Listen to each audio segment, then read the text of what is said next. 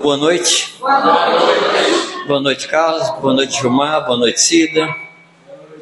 Boa noite a todos que estão aí, né? Muito obrigado. Eu pedi que. Tudo bem, dona Cida? Eu pedi que você colocasse esse slide aí.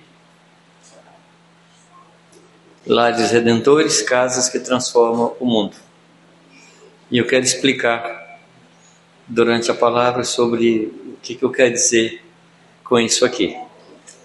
Mas antes de falar, eu queria comentar algumas coisas que eu tenho falado aqui no decorrer dos anos. E a gente vinha conversando aqui com o Cláudio, né, que aqueles que me ouvem hoje e me ouviram há 10 anos atrás, ouvem a mesma coisa.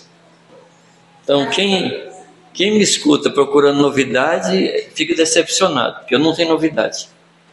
Entendeu? Eu sei pouca coisa e procuro ensinar aquilo que eu sei, que eu tenho aprendido do Senhor.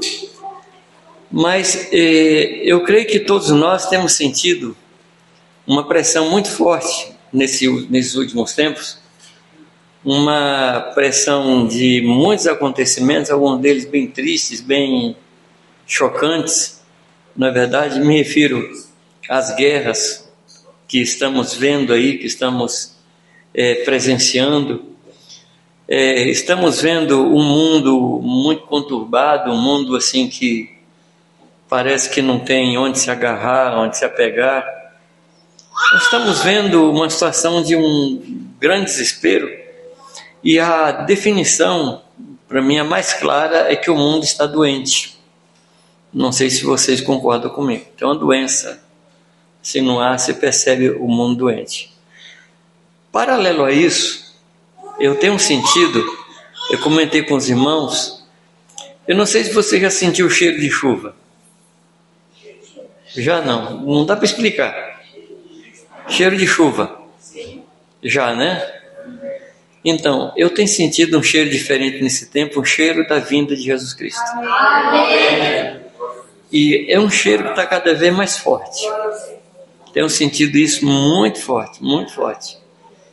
É, com, a, com a morte de Irani, uma das experiências que ficaram muito fortes no meu coração é que a vida espiritual e a vida depois desse tempo aqui se tornaram para mim muito concreta.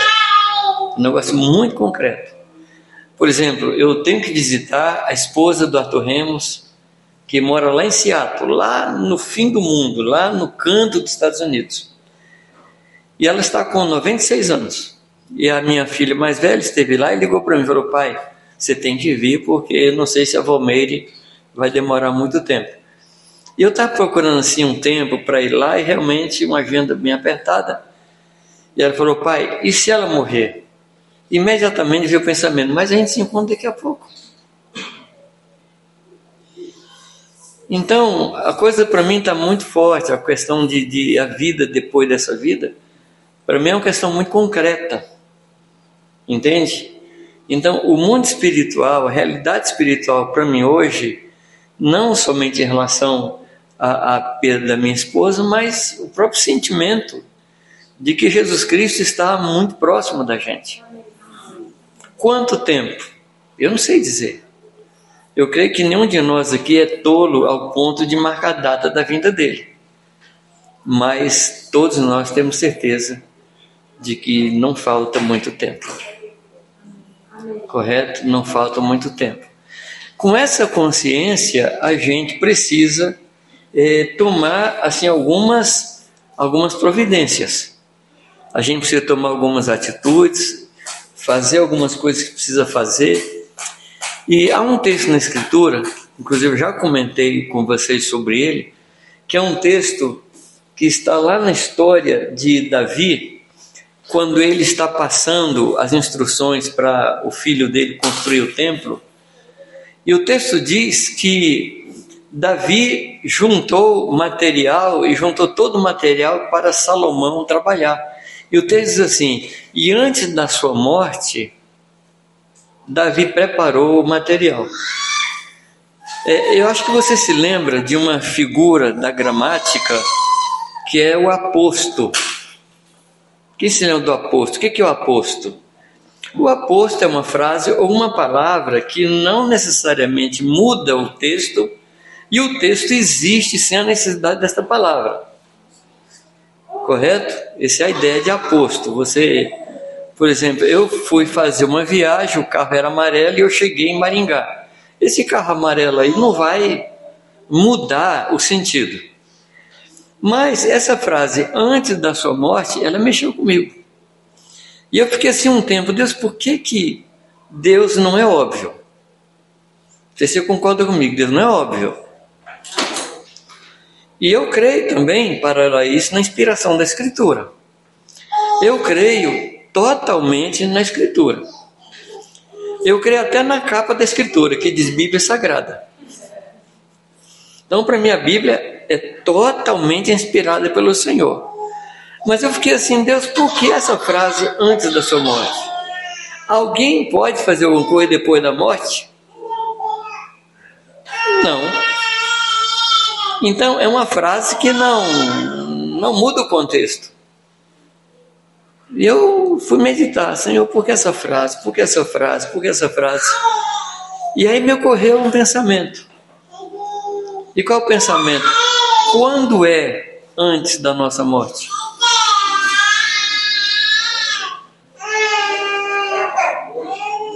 Quando é antes da nossa morte?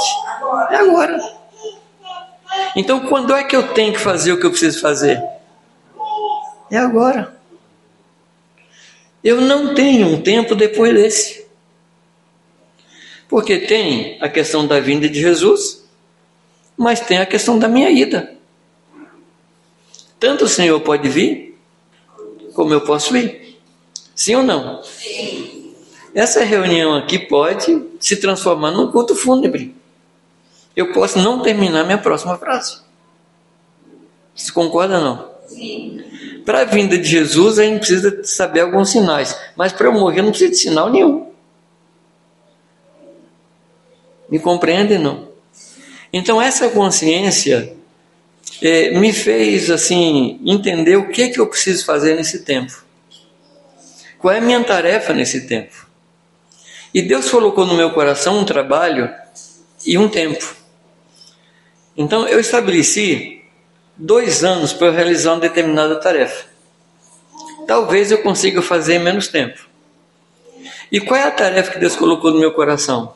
Trabalhar no princípio de lares redentores. E é sobre isso que eu quero conversar com vocês. Lares redentores. A ideia de lá é diferente de casa. Sim ou não? Sim.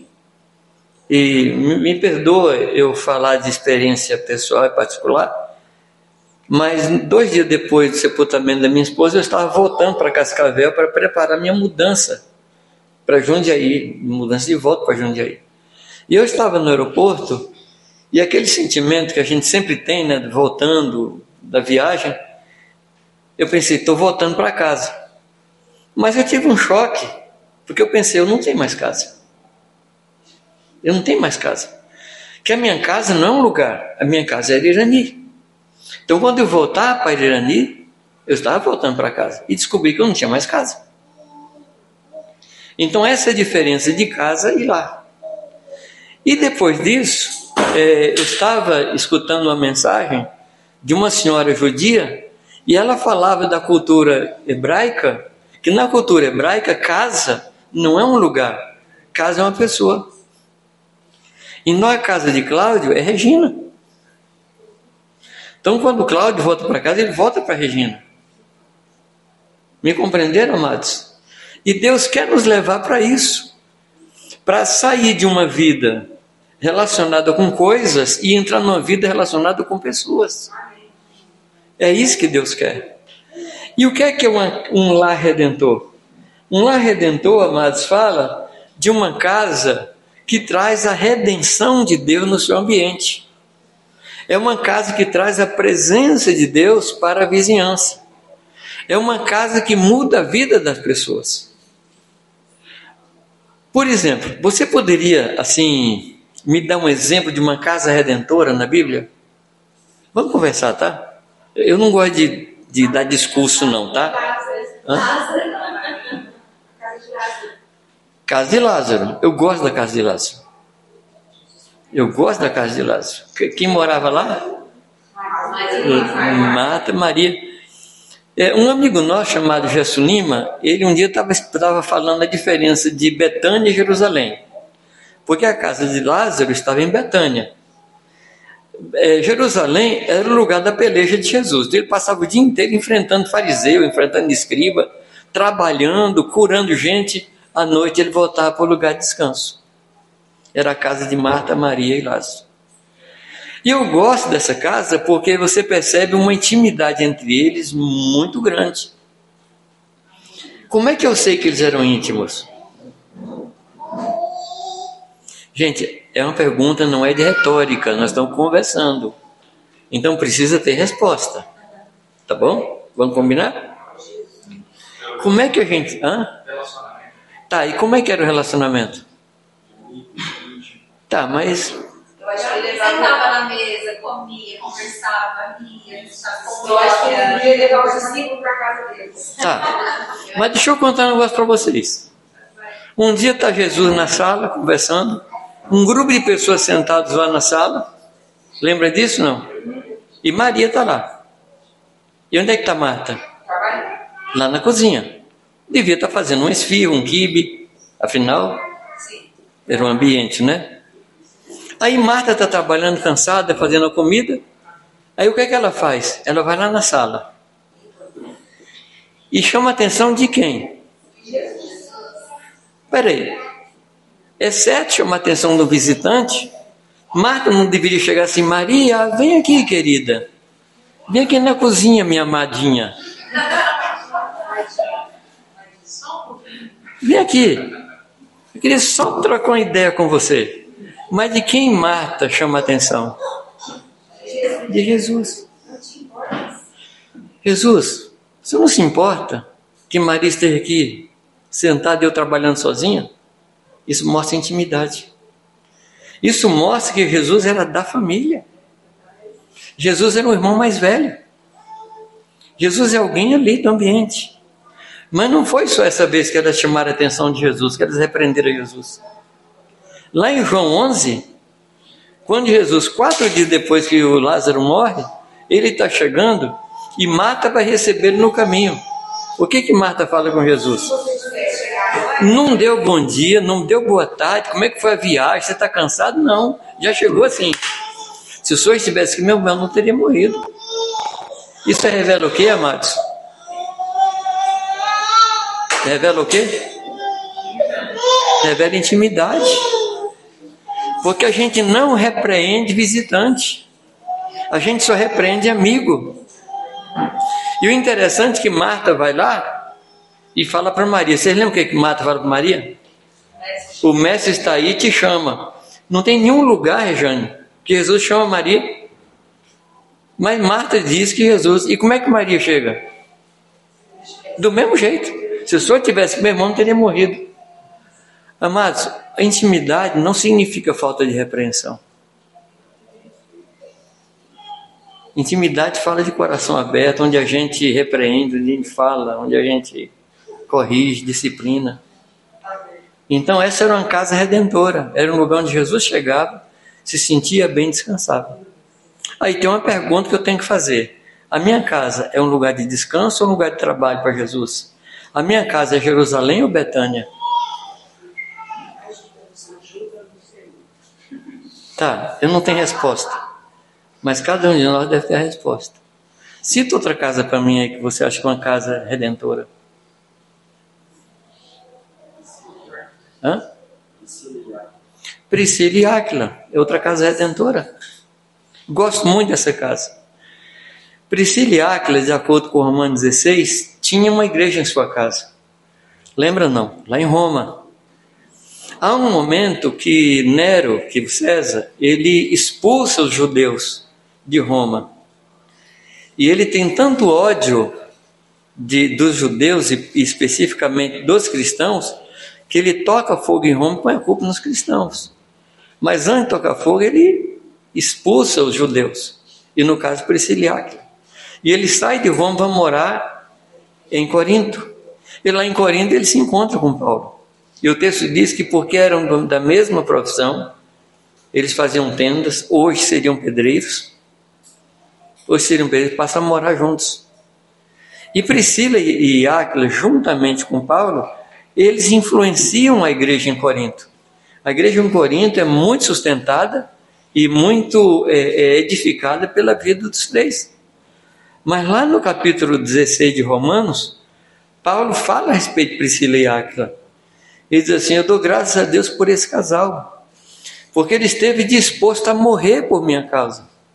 E não somente eu agradeço, mas todas as igrejas de Cristo agradecem por essa atitude. Ou seja, a atitude de Priscila e Áquila em hospedar Paulo e proteger Paulo trouxe bênção para todas as igrejas e para nós. Amém? Então é uma casa redentora ou uma casa que transforma o mundo. Vamos citar outro caso aí? Abraão. Deus quis fazer sua nação. E aí Deus chama quem? Abraão e a sua casa. E quem era a casa de Abraão? Sara. Ele saiu com a sua casa. Ele saiu com a sua casa e começou tudo novo. A casa de Abraão foi uma casa redentora. Deus chama Abraão para que Abraão pusesse a sua casa em ordem, para que através da casa de Abraão todas as nações da terra pudessem ser abençoadas. Amém? Eu queria que você pensasse nessas casas e pensasse: esse é o meu chamado. Esse é o meu chamado. Deus tem chamado a minha casa para ser o quê? Uma casa redentora. Quem mais aí? Vocês estão afiados, estou gostando. Fala, Cida. Hã? Casa de Cornélio. A vida de Cornélio, diz a palavra que a oração e as esmolas subiram diante de Deus. Correto? Era um homem reto. Era um homem assim que era é, visto pelos parentes. Agora, só trabalhando um pouco no contexto. É, Deus fala para Cornélio para mandar chamar um homem que ele não conhecia para falar para ele o quê? As palavras desta vida. Mas sabia o que, que era? Não. Não. Ele ia mandar chamar um homem que ele não conhecia para trazer uma palavra que ele não sabia qual era. E quando Pedro chega, quatro dias depois, ele encontra a casa cheia. A pergunta: o que que Cornélio falou para os vizinhos e parentes que fez os parentes vir na casa dele? Gente, é loucura. É loucura. Ele falou: gente, eu estava orando, vi um anjo, e o anjo mandou eu chamar um homem que eu não conheço para vir aqui falar uma palavra que eu nem sei qual é. Você iria?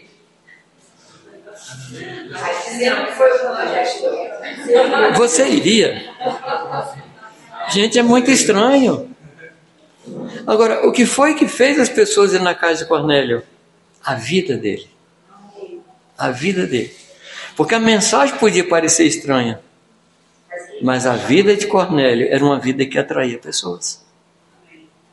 Amém? Casa de Noé. Casa de Noé. Nossa, Noé me encanta. Qual era a profissão de Noé? Hã? Gente, na nossa linguagem de hoje, Noé era um roceiro. Roceiro. Trabalhava na roça. Ou não era? É o roceiro. Eu pergunto a vocês, o que é que um roceiro entende de construção naval? Mas nada. E não tinha água naquela época. Não tinha chuva. Não tinha chuva. Aí Deus encontra Noé lá cuidando da vinha, cuidando da uva, e propõe a um roceiro construir uma arca. Queridos, qualquer investigação que se faça em relação à arca que Noé construiu, vai chegar à conclusão que aquela obra era uma obra praticamente impossível, principalmente porque ele não tinha computadores, ele não tinha AutoCAD, ele não tinha nenhuma das ferramentas para fazer aquilo. Ele era chamado de É. Aí. Agora, ele chega em casa. Tá? Então você é Noé. Tá? Não pode ser uma mulher. Você é Noé. Você chega em casa, você chama a sua família. O que, você fala para sua família? Conta para mim. Gente, eu estava lá cuidando da uva e Deus me falou. Falou o quê? Primeiro, vai chover. Pai, que, que é chuva? Os meninos deviam ter falado assim: pai bebeu de novo. Porque ele fazia vinho. Ele falou: vai chover. E Deus falou para eu construir uma arca onde eu vou colocar um casal de cada espécie. Gente, você percebeu o tamanho dessa obra? Você percebeu o tamanho dessa obra? E para mim a grande obra de Noé, Flávio, não foi a construção da arca, foi a capacidade de convencimento à família dele. Ele convenceu a família e trouxe a família junto de si e trabalhou com essa família ao redor de 100 anos. Você não vai encontrar em nenhum lugar da Escritura a, a quantidade de tempo que Noé usou para construir a arca. Não tem nenhum registro. Estima-se que levou ao redor de 100 anos. Ou seja, o porte dele, o porte dele, a maneira dele viver convenceu a sua família e seus filhos. Então, para mim, mais do que a construção da arca, é a capacidade de trazer a família para a visão. E a palavra diz, Pedro depois, falando de, de, de Noé, diz que ele construiu uma arca para a salvação da sua família. Mas não só da sua família, amados. A criação começou de novo a partir de Noé. A gente não pode chamar a casa dele de uma casa redentora? sem sombra de dúvida. Quem mais? Vocês entenderam a mensagem? Eu posso parar aqui agora que vocês vão pregar essa mensagem para outros. Mas tem mais alguém que você pensa em uma casa redentora? Jesus foi a casa de Pedro. Hum?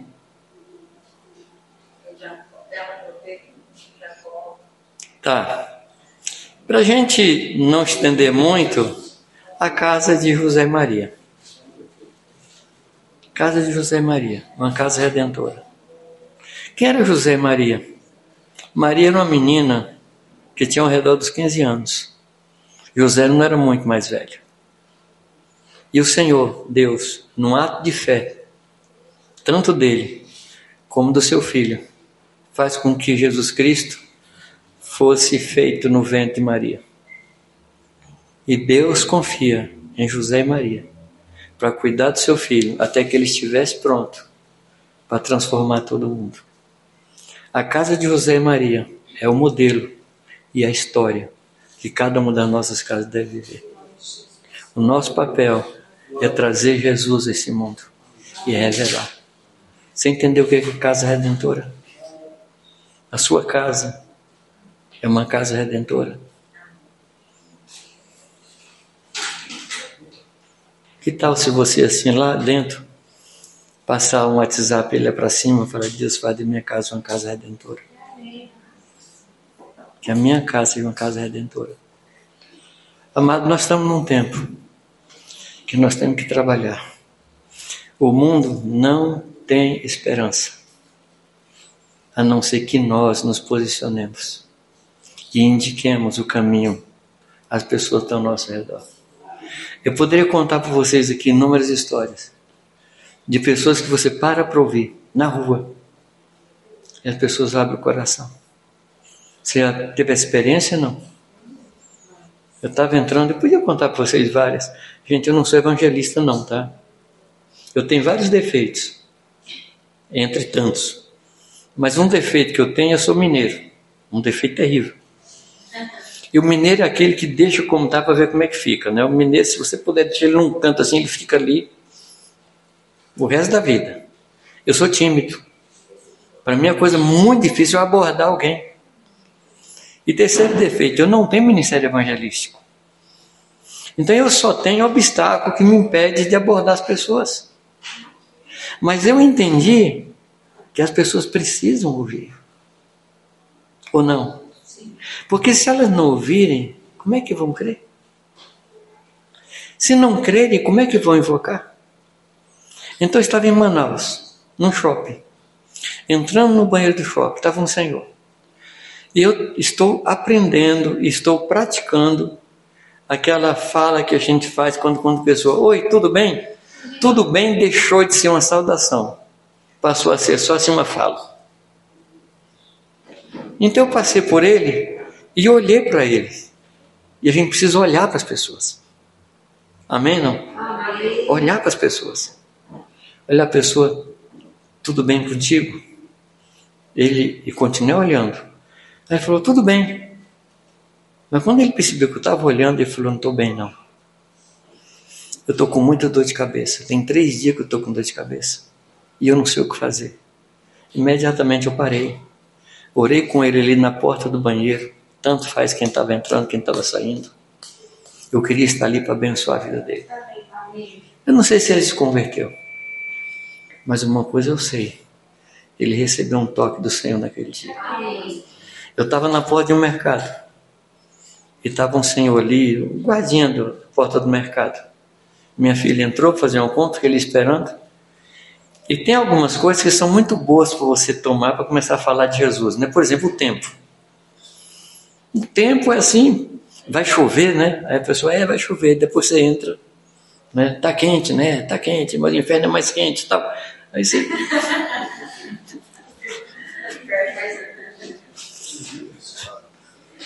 Aí eu falei, tá, tá, vai chover muito, né? Ele falou, vai chover muito. Tava assim fechado o céu. Eu falei, mas ainda bem, né, que você vai para casa. Ele falou, não, não posso para casa ainda, vou pegar outro serviço ainda.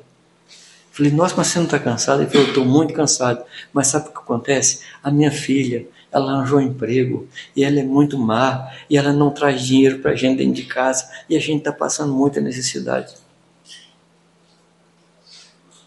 As pessoas querem se abrir. Mas quem quer escutar? Quem quer escutar? Quem se importa? É disso que eu estou falando, amados. Os nossos vizinhos. Você está sabendo quais são as aflições que seus vizinhos passam ou não? Você se importa com seus vizinhos? É por isso que nós estamos aqui, queridos. Para nos importar com as pessoas. Amém? O Senhor não está mais aqui. A palavra diz que Ele está sentado à destra de Deus. E quem está aqui agora? Sou eu e você. Sou eu e você. Amém? Agora, como é que se forma, como é que se estabelece, como é que é a vida de um lar redentor? Como é que a gente chega nisso? Porque eu tenho reparado que o nosso problema não é com o que. O nosso problema é com o como. O que eu sei, mas como é que chega nisso? Eu queria propor a vocês uma leitura de alguns textos da Escritura. Tá bom? Eu não sei quantos aqui já vê aquele programa assim, o Brasil visto do ar, o mundo visto do ar. Eu gosto muito dele. Porque é conhecer muito lugar e gastar nada, né? Eu queria fazer uma, uma viagem com você em cima da carta de Pedro, da primeira carta de Pedro. Queria que a gente desse uma passada nessa carta, para a gente chegar nisso aqui. Tá bom? A primeira carta de Pedro. Há algumas cartas na Escritura que são escritas para os mesmos destinatários. Mais especificamente, quatro cartas a carta aos Romanos, a carta de Tiago, as duas cartas de Pedro. Elas são escritas para um mesmo grupo de pessoas. Você achou aí 1 Pedro, capítulo 1, versículo 1, o que, que diz aí? Paulo, apóstolo de Cristo, Pedro, é, apóstolo. Jesus Cristo, aos eleitos que são forasteiros da dispersão no ponto. Aos eleitos que são forasteiros. forasteiros. Então ele está escrevendo a um povo que foi disperso. Quem é esse povo que foi disperso? Hã? Bom, se você ler o restante do texto, a única conclusão que você vai chegar é que está escrevendo aos discípulos. É a única conclusão. Como está lá no capítulo 2, versículo 9. É a única conclusão. A pergunta é: quando é que esse povo foi disperso? Hã? Atos, capítulo 8, versículo 1. O que é que diz Atos 8.1? Eu estou puxando a memória de vocês aí de propósito, tá? Que aqui só tem crente antigo, de três meses para cima. E, três meses já é antigo. Começou naquele dia uma perseguição. perseguição. Por que, que veio a perseguição? Para o quê? Tá, e onde é que tinha uma ordem que eles deveriam ir? Lucas 24.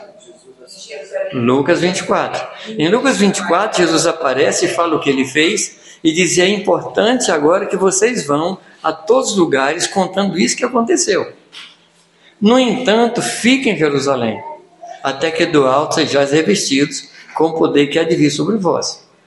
Então, há um mandamento, ide, mas há outro mandamento de fica.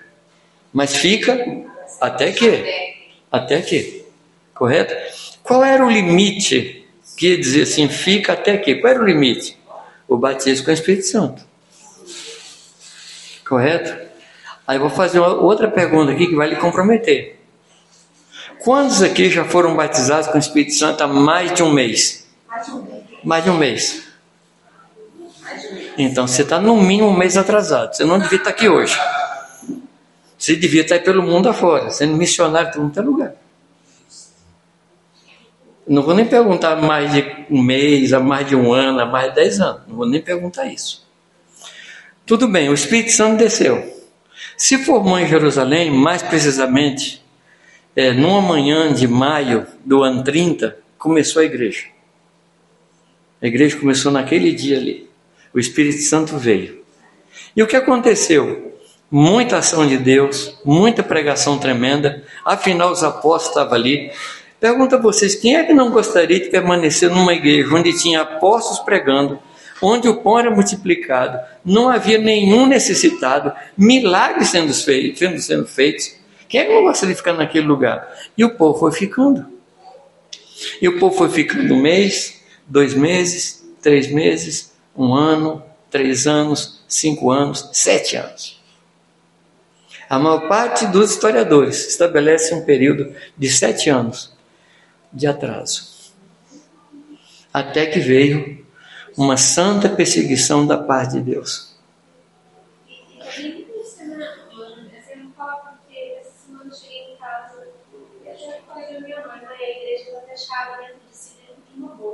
Nós estamos. Porque depois de 11 anos eu entrei em sala de aula com crianças de 11, 13, 12 anos e eu percebi que, a igreja parou, o inimigo não parou. É, mas, mas assim, só uma, só uma conclusãozinha. Quando a gente fala igreja, é a gente. Então o que aconteceu? O povo gostou e parou. Daí, amados, o que aconteceu? Veio a perseguição. E esse povo foi disperso. Lá em Atos capítulo 11, diz que aqueles que foram dispersos saíram pregando o evangelho. A somente aos judeus. Você se lembra disso? Não. Somente aos judeus. Mas alguns pregaram aos gentios. E aí que a gente se encaixou. Graças a Deus, alguns não eram tão sionistas e o evangelho chegou até a gente. Amém? Mas qual era a vontade de Deus? Que a gente saísse. As famílias saíram. E essas famílias que saíram, uma das grandes igrejas que surgiram desse movimento de dispersão foi a igreja de Antioquia. Foi uma igreja que não foi criada nem por um apóstolo, nem por algum medalhão da igreja, foi criada pelo povo que saiu pregando o evangelho. Amados, isso é o que nós precisamos fazer. Cada bairro onde a gente mora tem que surgir uma nova congregação. Só um amém? Só dois? Tá, eu vou falar de novo, tá? E vocês perderam a chance. Eu vou, por bondade minha, porque eu sou bom e humilde e modesto, eu vou falar de novo. Em cada lugar onde nós moramos, na nossa cidade, tem que nascer uma nova congregação. Amém. Ou seja, lares redentores. Ou nós estamos esperando alguma coisa acontecer? O que nós podíamos esperar já aconteceu. Aí vem Pedro e fala o quê? Ao povo que foi disperso. E foi disperso onde? O que, é que diz aí? Ponto, Galácia, Bitim, Frígia, Maringá, Sarandi, Paysandu. E aí? É para esses lugares que nós somos dispersos. E aí ele fala três coisas que Deus fez. Versículo 2, ele fala que nós somos eleitos. Correto? Achou aí não? Ele fala que nós somos eleitos. Eleitos para quê, amados? Eleitos para obediência. Você foi eleito para obedecer. Ou seja, o meu chamado é para obediência. Se eu não obedeço, eu não estou cumprindo a minha eleição. Isso é sério, amados? Eu tenho que me arrepender. Eu tenho que dizer, Deus, até aqui eu não te obedeci nesse chamado. Mas hoje eu me arrependo. A palavra arrepender significa dar meia volta. É mudar a mente, metanoia, mudar a mente. E eu preciso agora perder essa mentalidade de fazer a minha vontade e ganhar a mentalidade de eleito de Deus para obediência.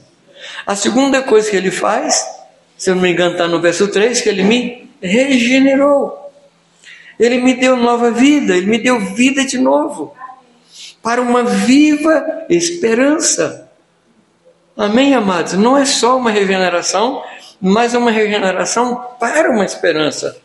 Ou seja, Deus tem uma expectativa em nós. Para para pensar. Deus tem uma expectativa em mim. Deus tem uma expectativa em você. O que, é que nós vamos fazer com isso? E por fim, no versículo 5, ele diz que nós somos guardados. É o que está escrito aí, não? Sim. Nós somos guardados. Claro que nós precisamos ser guardados. Por quê? Porque nós estávamos sendo enviados para um ambiente hostil. A gente estava sendo enviado como ovelhas para o meio de lobos. Esse é o nosso envio. Amados, nós vivemos num ambiente altamente tóxico. Sim ou não? Sim. Esse é o mundo que nós estamos vivendo doença, enfermidade, furto, roubo, batida de carro, assalto. É o mundo que nós estamos vivendo. Por isso que a gente precisa ser guardado por Deus. O nosso coração precisa ser guardado. Para a gente continuar vivendo, amados, nesse ambiente tóxico. Porque nós temos uma eleição. Deus não vai nos tirar daqui. E eu peço a Deus que Deus não nos tire enquanto nós não cumpramos a nossa eleição. Enquanto nós não sejamos lares redentores. Amém, amados? No versículo 13 ele apela para outra coisa. Ele fala da nossa sobriedade. Ele fala para a gente ser sóbrio. Qual é o antônimo? Qual é o contrário de sóbrio? Você me dá uma água? Qual é, o, qual é o contrário de sóbrio? Embriagado. Nós precisamos estar sóbrios nesse tempo para poder sempre lembrar da nossa eleição, sempre lembrar que Deus nos chamou, sempre lembrar do nosso papel. O mundo nos embriaga e nos faz esquecer do nosso chamado. Vocês concordam comigo? Não? E com que é que o mundo nos embriaga? Hã? Entretenimento as coisas que a gente deseja. Eu trabalhei em publicidade lá no passado, lá no passado. E um dos nossos professores, ele dizia que publicidade é a arte de fazer a pessoa desejar o que não precisa. É uma arte de embriagar a pessoa, de enganar a pessoa. E também ele dizia que Satanás foi o primeiro publicitário que vendeu para Eva um produto ruim na embalagem boa. E ela comprou. Então essas coisas vão embriagando a gente. A gente vai perdendo o rumo. A gente vai perdendo a consciência do nosso chamamento. Por isso a gente precisa ser sóbrio. A sobriedade vai sempre nos ajudar a lembrar da nossa eleição, a lembrar que nós somos regenerados, a lembrar que nós somos guardados. A, a, a, o livro de Êxodo traz muita recomendação para como vivermos, como o povo deveria viver em Canaã. Havia em Canaã povos de diferentes culturas. Vocês se lembram não? Toma cuidado com os costumes, não dê os seus filhos para as filhas deles, é, cuidado com os deuses. Então há sempre assim uma, um alerta de Deus para com aquilo que havia em Canaã. Porque Deus tinha um povo santo que ia morar em Canaã para a partir de Canaã anunciar o evangelho a todas as nações.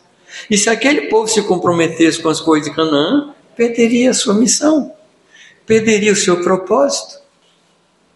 E é muito comum, queridos, quando uma pessoa muda de um lugar para outro lugar de cultura diferente, que passando um tempo ela começa a andar na cultura, falar igual, né? deixa de falar igual um potiguar e começa a falar igual um paranaense, correto? Costume, cultura, então, ele está dizendo aqui que a gente precisa tomar cuidado com esse, com esse ambiente. Então, essa é a mensagem que nos traz essas quatro cartas. Como viver neste mundo sem ser contaminado, para não ser desviado do que Deus tem para nós. Amém? Essas quatro cartas tratam disso. Depois, nas suas horas de folga aí, dá uma lida nessas quatro cartas. Elas são escritas da mesma forma para o mesmo grupo de pessoas. No capítulo 2, no versículo 9, Pedro nos dá a nossa identidade e nos dá a nossa tarefa. Lembra não? O que é que diz? 1 Pedro 2,9. Mas nós sois a geração eleita, o santa, o povo adquirido. Isso. Só, vamos ficar só aqui. No que é que nós somos? Então Pedro, de novo, ele vem falando o que a gente é. Ele retoma o assunto lá dos versículos 1, 2, 3, 4. Ele retoma. Ele diz o que, que a gente é. Então nós somos uma uma geração eleita. Então, gente, você é geração eleita. Você foi chamado por Deus. E você não foi chamado por Deus porque você merecesse ser chamado porque você tinha alguma coisa que cativasse Deus, por causa da cor dos seus olhos. Não. Deus nos elegeu nele mesmo. Amém? Você não pode esquecer disso. Em qualquer lugar que você estiver, você tem que saber, você tem que ter consciência. Você é uma pessoa eleita por Deus. Amém? Amém? Amém. Isso determina o seu comportamento. Você é uma nação santa. Como é que se comporta uma nação santa? Santamente. Como é que dirige um homem santo, uma mulher santa no trânsito? A consciência determina a ação. Nossa, que silêncio! Como é que um santo dirige? O santo corre, passa na frente. Sai da frente, não te atropela, seu lerdo. É assim não? Não, ele abençoa. Eu tive uma experiência muito interessante uma vez. Eu estava com minha família numa Kombi, e Kombi não é um veículo, né? é um castigo quase.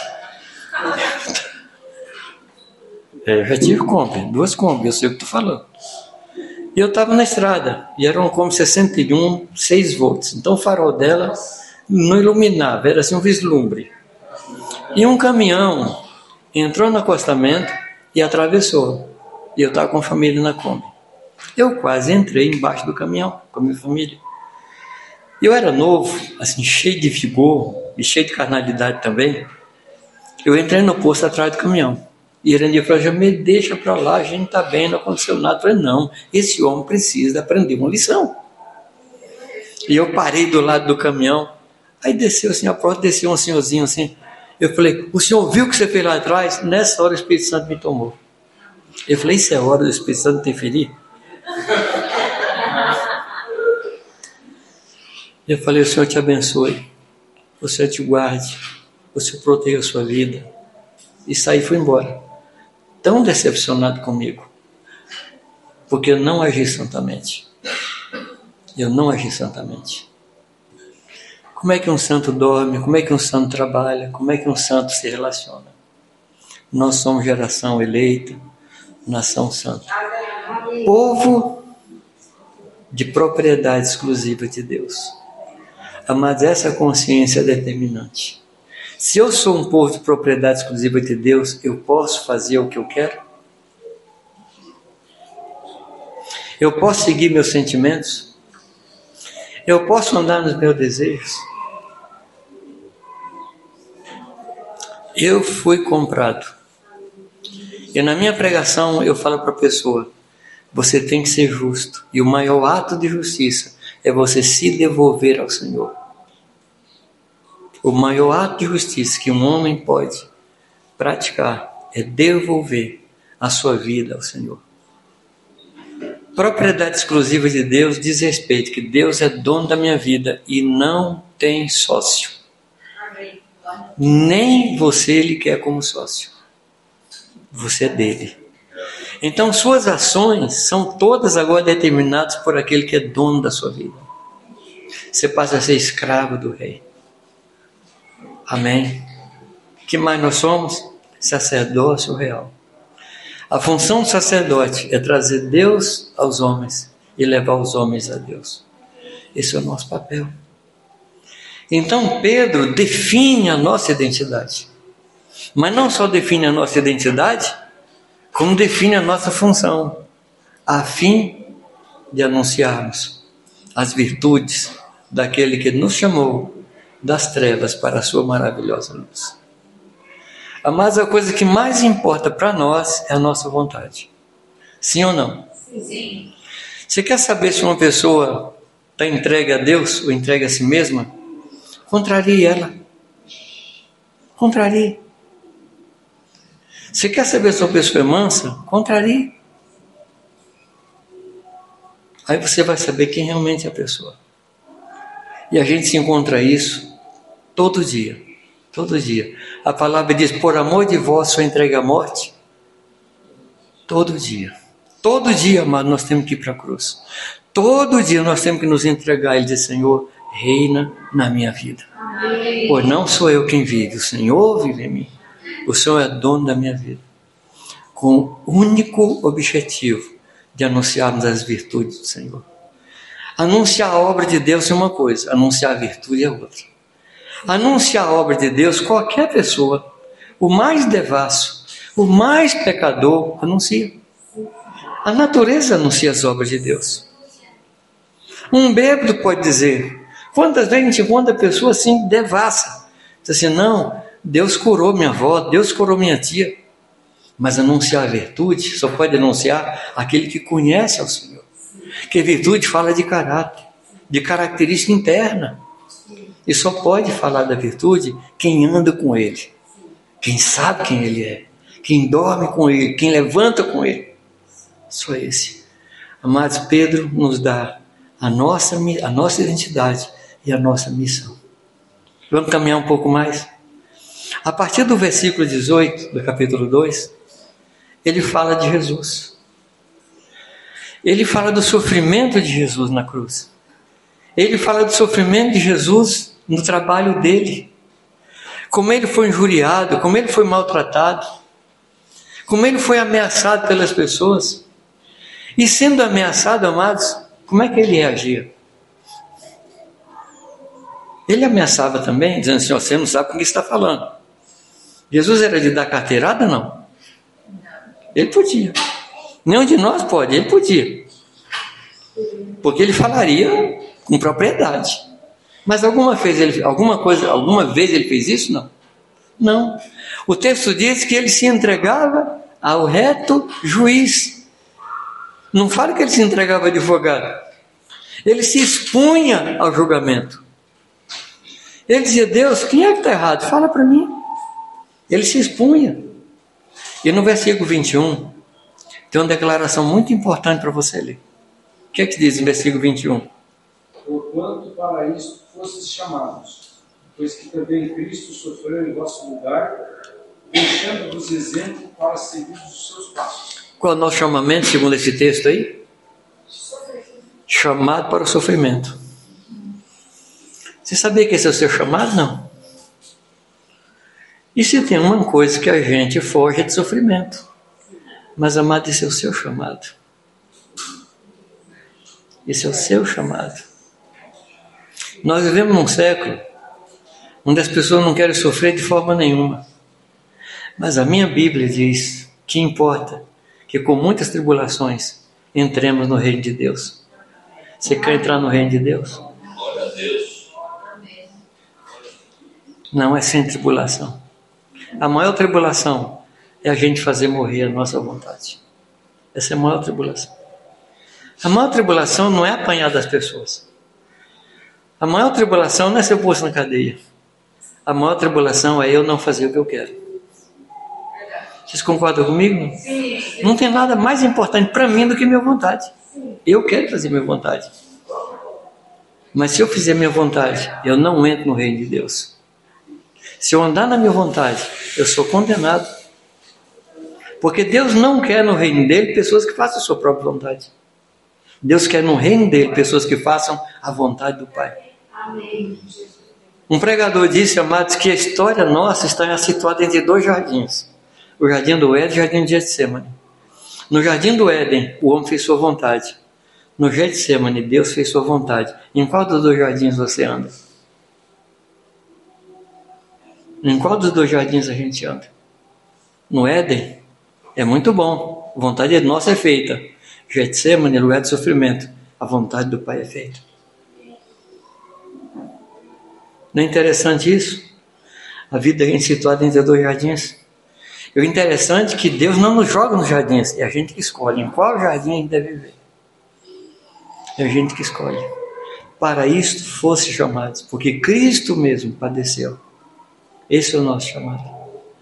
Amém? Amém? E ele vai falando de sofrimento, e no final do capítulo 2 ele diz que nós temos conosco um pastor e bispo das nossas almas. O pastor é aquele que cuida, que supre, que guarda, que suporta.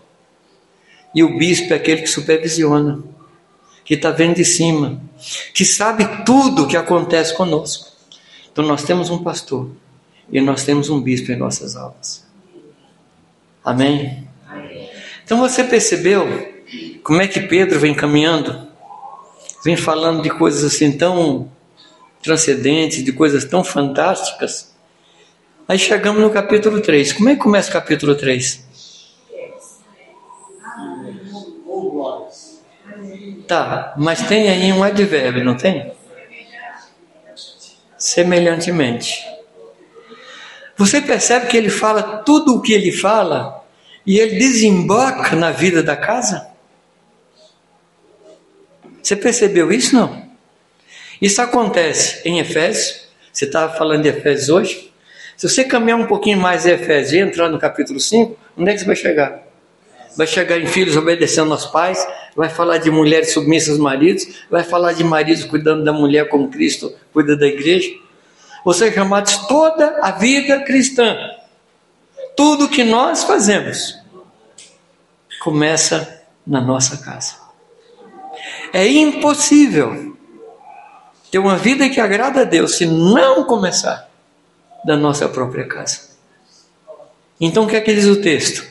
Semelhantemente, vós mulheres, semelhantemente. Semelhantemente a quem? A Cristo. Como Cristo reagiu aos problemas? Como Cristo reagiu às provocações? Como Cristo reagiu no meio de um povo que era contra si? Sofrendo, suportando, se entregando ao reto juiz. Aí chegamos no versículo 7. O que é que diz lá? Igualmente. Igualmente. Ou seja, tanto o homem como a mulher têm uma referência. É a pessoa de Jesus Cristo. Essa é a nossa referência. Por isso que a palavra nos ensina, amado, sobre o cordão três dobras. Cristo é a referência. Cristo é o que liga. Cristo é o que une. Também Cristo é o que divide. Ele é quem divide também. Ele é que mostra o erro. Ele é que mostra o pecado. Ele é que faz separação entre o que é certo e o que é errado. Então Pedro traz toda essa carga desde o capítulo 1 e joga isso onde? Dentro da minha casa. Aí ele fala para o marido: vivei a vida com o mundo lá. Como? Discernimento. Com discernimento. Como? Entendimento. Entendendo as verdades da casa. O marido precisa compreender o papel da sua casa, o seu próprio papel.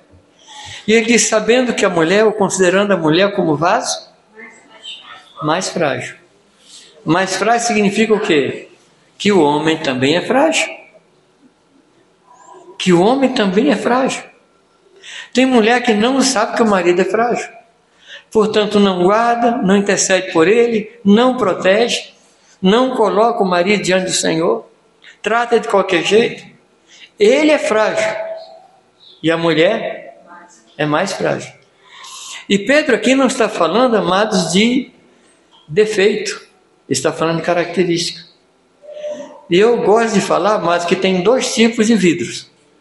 Tem um cristal Nadir Figueiredo, ou os mais antigos, e cristal Sica. Lembra cristal Sica, não? Quando você comprava mais tomate, usava o vidro como. Isso é cristal Sica. E tem um cristal Strauss, o cristal Ehring. Não é defeito, é a utilidade. Então, o homem, por causa do seu papel, ele tem que ser mais duro, mais firme, vamos dizer, mais rústico. Ele precisa. Mas a mulher, por causa do seu ministério pastoral, de sensibilidade, ela precisa ser mais frágil. Correto? Uma boa antena que tenha muita sensibilidade, ela é frágil também. Não é defeito. Agora, se a mulher sabe que o marido é frágil, ela tem que tratá-lo dessa forma. Cuidar. Se o marido sabe que a mulher é mais frágil, como é que ele deve trabalhar? Cuidando mais. Quando você lava uma taça de cristal, você não enxuga de qualquer jeito. Você pega com cuidado porque pode quebrar. Então o marido tem que tratar a esposa dessa forma. E você não coloca a taça de cristal em qualquer lugar, não deixa em cima da pia. Você coloca uma cristaleira num lugar onde ela pode tocada. Assim é a mulher. E aí ele dá a razão pela qual tem que ser assim. Ele fala mais que isso acontece porque nós somos herdeiros da mesma graça de vida. Ele diz mais que nós precisamos tratar um ao outro porque nós somos, antes de tudo, nós somos irmãos. Quanto homem não trata a mulher como irmã? Quanto mulher não trata o homem como irmão? É assim, é marido, é mulher. Não, amados. Como é que é a vida de irmãos? Como é que os irmãos devem se comportar? Eu não vou tomar o tempo de vocês aqui para ler todos os textos que falam como é que a gente deve cuidar um do outro sujeitar uns aos outros, amar uns aos outros, cuidar um do outro, proteger um ao outro, orar um pelo outro, sustentar um ao outro, e vou parar por aqui. Então, a vida de casa, entre o homem e a mulher, tem sua vida de cuidado mútuo, de submissão mútua, de guardar um ao outro. Amém, amados? Quando Paulo fala disso, ele diz assim: Eu também tenho direito de levar comigo uma mulher irmã. De que, que ele está falando? de uma esposa. Ele chama de mulher irmã. E nós precisamos entender essa verdade, que antes de ser marido e mulher, somos irmãos. Isso diz respeito, amados, a orar em casa juntos. Isso diz respeito a buscar Deus juntos, a estudar a palavra juntos. Amém? Algum amém por aí? Não? Orar juntos, pegar a Bíblia e ler juntos. Orar junto, interceder. Amém? Amém? Gente, eu não sei aqui, mas uma dificuldade tremenda que eu encontro na igreja é fazer com que os homens orem com as esposas. Deus do céu, parece que é pecado orar com a mulher. E se a mulher chama para orar, então é aí que ele não vai. É aí que ele não vai. Igual o rapaz lá que no GPS ele colocava a voz feminina só para desobedecer. O GPS falava, vem para a esquerda, não entro. Não, é um negócio sério. É um negócio sério. Lá em casa, muitas vezes, quem determinava a oração era Irani. E ela era mais sensível. Ela falava, Jamê, vamos orar? Eu falava, vamos. Não tinha esse negócio de falar assim, não, porque você está falando agora eu não vou. Para com isso, que bobagem. Que bobagem. Se estiver chamando para pecar, mas está chamando para orar. Algum amém, não? Amém. Ora. Ora junto.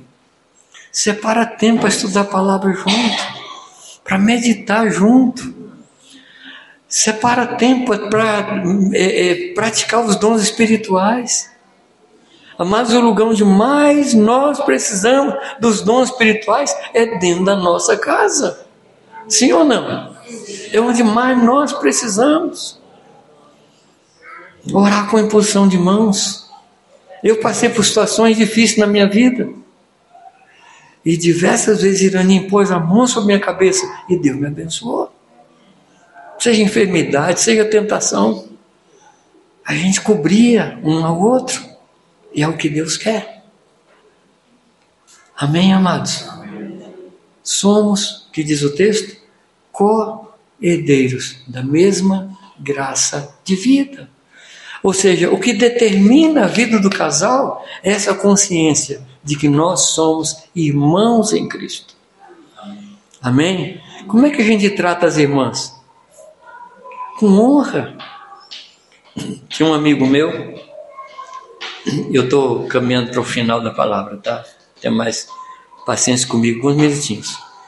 Mas esse amigo meu, ele trabalhava com uma tribo cigana no sul da Espanha. E ele chegou lá e viu um costume muito interessante. Os homens tinham o costume de bater nas mulheres todo dia. Era assim, era. Não sei se era a religião deles, mas sim, batendo nas mulheres. E ele falou: não pode. Não pode. E ele foi consultar um outro irmão que trabalhava já há mais tempo com ciganos. E esse irmão a quem ele foi consultar falou: Olha, não mexe nisso não, porque isso é da cultura dele. Ele falou: Não, é cultura errada, não pode. O homem não pode bater na mulher. E ele ficou ali naquela luta. Um dia, ele estava contando isso para mim, tá? Um dia ele chegou na, na ele estava na casa do chefe do, do clã ali, era um ciganão assim enorme estava conversando, daqui a pouco entrou o genro do cigano. Ele falou: Escuta, você tem coragem de bater na sua esposa perto do pai dela? Ele falou: Ah, não. Falei: Então, sua esposa, ela é filha de Deus. E toda vez que você toca nela batendo, você está batendo diante de Deus. O chefe caiu de joelho arrependido e mudou a vida da tribo porque eles entenderam que a mulher era filha de Deus, era uma irmã. Amém? Como é que a gente deve tratar os irmãos? Como é que a irmã deve tratar o seu irmão dentro de casa? E para terminar, o que é que diz o final do versículo? Para que as vossas orações não sejam interrompidas. Amados, a vida da igreja, a vida de oração da igreja é interrompida dentro de casa. É lá que a oração é interrompida. A gente fala assim, não, tem um espírito resistindo a gente. Não é espírito, não, amados. A oração foi interrompida dentro de casa. Porque o que a gente é na casa, a gente é em qualquer lugar. A oração foi interrompida lá quando Eva desobedeceu. Lá foi interrompida a oração na casa. E o que é que Deus quer fazer? Restaurar a vida de oração e de relacionamento com Deus A partir de onde, amados? Nos nossos lares. Nos nossos lares. Nós queremos, amados, que a nossa casa seja um lar redentor. Nós queremos. É uma decisão nossa. Sou eu quem decide. Sou eu quem digo, Senhor, eu quero ser. Eu me arrependo da vida que até agora eu vivo. Mas sem arrependimento não há mudança. Nós temos que primeiro nos arrepender. Como eu falei, arrepender significa mudança de mente e mudança de direção. Só dizer assim, estou errado, não vai resolver. Eu tenho que me arrepender, porque eu estou pecando contra Deus. Se eu não estou vivendo uma vida de santidade, uma vida de igreja, onde eu sento com minha família, sento com minha esposa, celebro a ceia, como junto na presença do Senhor. Tudo que nós fazemos na igreja, nós precisamos começar dentro da nossa casa. Amém. Os irmãos gostariam de orar. E sobre o que nós vamos orar?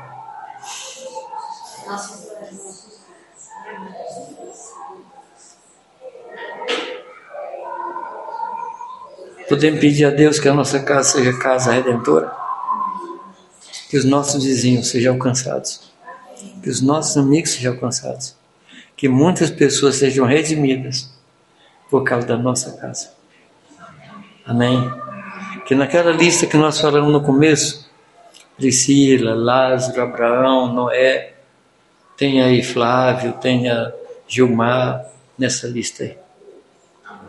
Amém? Amém. Podemos orar. Você pode curvar sua cabeça. Se a esposa está aí, pode orar com a esposa. Se está sozinho, pode orar também.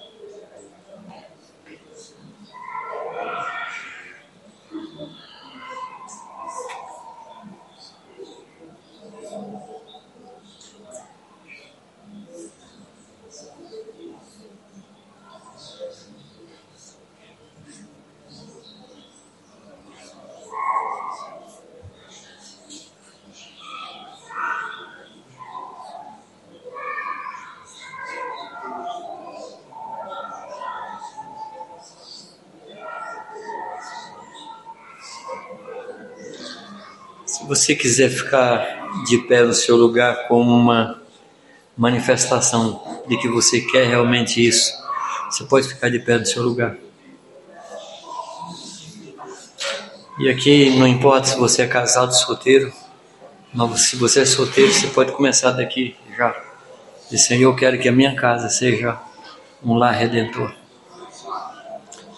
Amém. Pai, aqui estamos nós Aqui estamos nós diante de Ti, Senhor, expondo a nossa casa, a nossa família, o que nós somos, para que o Senhor atue, para que o Senhor nos use, use a nossa casa, para que o Teu nome seja exaltado e que, para que pessoas Te conheçam.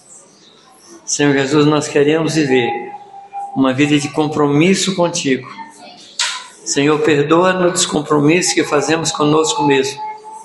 Perdoa-nos, Pai, com o compromisso que fizemos com a nossa vontade. Nesta noite, Pai, nós renunciamos ao que nós queremos e nos submetemos ao que o Senhor quer. Rejeitamos, Pai amado, aos desejos que temos, para que o desejo que o Senhor tem impere, governe a nossa vida. Toma conta, Pai, de cada um aqui nesta noite e que ao sair daqui para a nossa vida possa ser totalmente transformada. É verdade, Senhor Deus, que muitas situações elas vão ser mudadas dia após dia. Mas, Pai, nós queremos contar com tua ajuda, contar com o poder do teu Espírito, pois nós mesmos não temos capacidade de produzir nenhuma mudança em nós. Mas nós cremos no Senhor que tudo pode. Temos um Deus que é todo poderoso Temos um Deus que é capaz. E nós nos rendemos aos teus pés. Em nome de Jesus. Amém, Senhor. Amém. Eu gostaria de pedir sua oração, porque Deus colocou essa palavra no meu coração como assim a última palavra do meu ministério. Não significa que eu vou morrer daqui a uns dias, não é isso não. Mas eu quero, com a graça de Deus, trabalhar para que essa palavra seja praticada. Eu tenho visitado as igrejas, as cidades, é, procurando ajudar os pastores a preparar os pais para que sejam profetas, sacerdotes e pastores dentro da sua casa. Então eu queria que você me ajudasse em oração. Eu coloquei dois anos como meta. Não, como eu falei, não estou dizendo que vou morrer depois de dois anos. Mas estou colocando dois anos assim só para me dar um. para não perder tempo. Acho que vou conseguir cumprir em menos tempo. Acho. Então que vocês me ajudem nisso e preguem isso também. Amém? Amém. Pregue isso também. Muito obrigado, que Deus lhe abençoe.